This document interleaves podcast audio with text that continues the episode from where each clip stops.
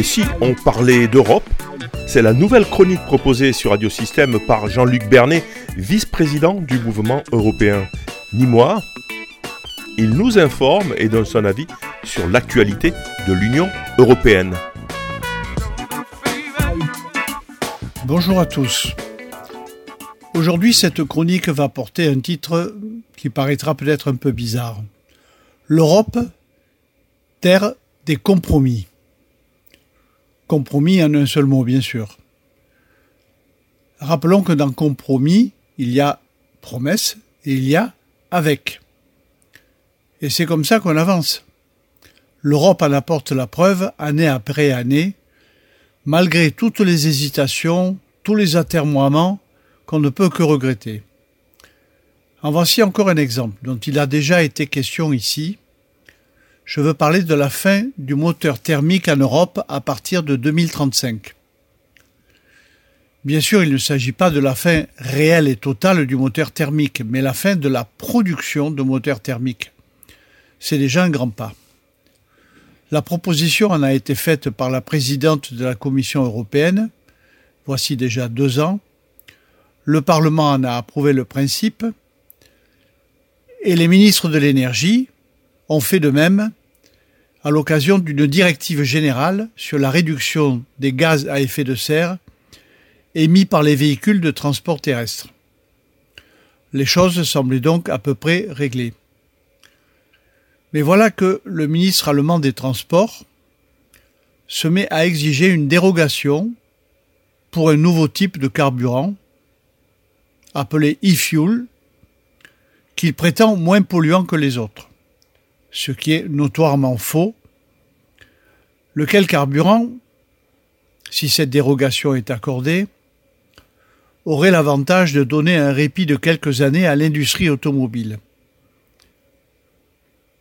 En fait, il s'agit surtout de faire plaisir d'abord à un électorat dont on connaît l'attachement particulier à la sacro-sainte voiture, et ensuite à un lobby dont on connaît la puissance, le lobby automobile. Au demeurant, gros pourvoyeur d'emplois, en Allemagne comme ailleurs. Ce pas de côté reste d'autant plus navrant que ce même lobby automobile s'était montré plutôt compréhensif à l'égard de cette mesure, malgré son caractère draconien, et s'est engagé assez massivement dans la reconversion à l'électrique la multiplication des offres commerciales à la télévision pour des voitures électriques en est le signe le plus visible. Et cela, c'est vrai dans plusieurs pays, en France, en Allemagne, en Suède, bien sûr, même en Espagne, en République tchèque. Mais il reste que ce risque de blocage et donc de recul, alors que l'urgence de la transition énergétique est, réelle, n'a pas complètement disparu.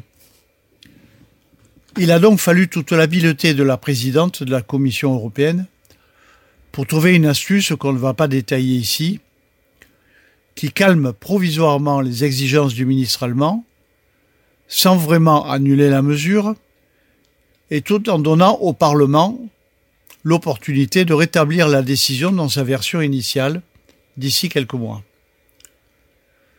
Rappelons d'ailleurs que la décision en question est soutenue par une majorité d'États membres puisqu'elle est prise comme désormais la grande majorité des décisions européennes à la majorité qualifiée et non plus à l'unanimité. Mais évidemment, le fait que ce soit l'Allemagne qui joue les éléphants dans le magasin de porcelaine n'est jamais très rassurant.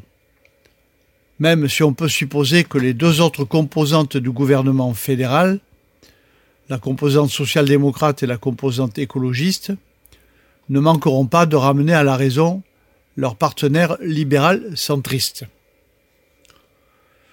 Bref, rien n'est acquis.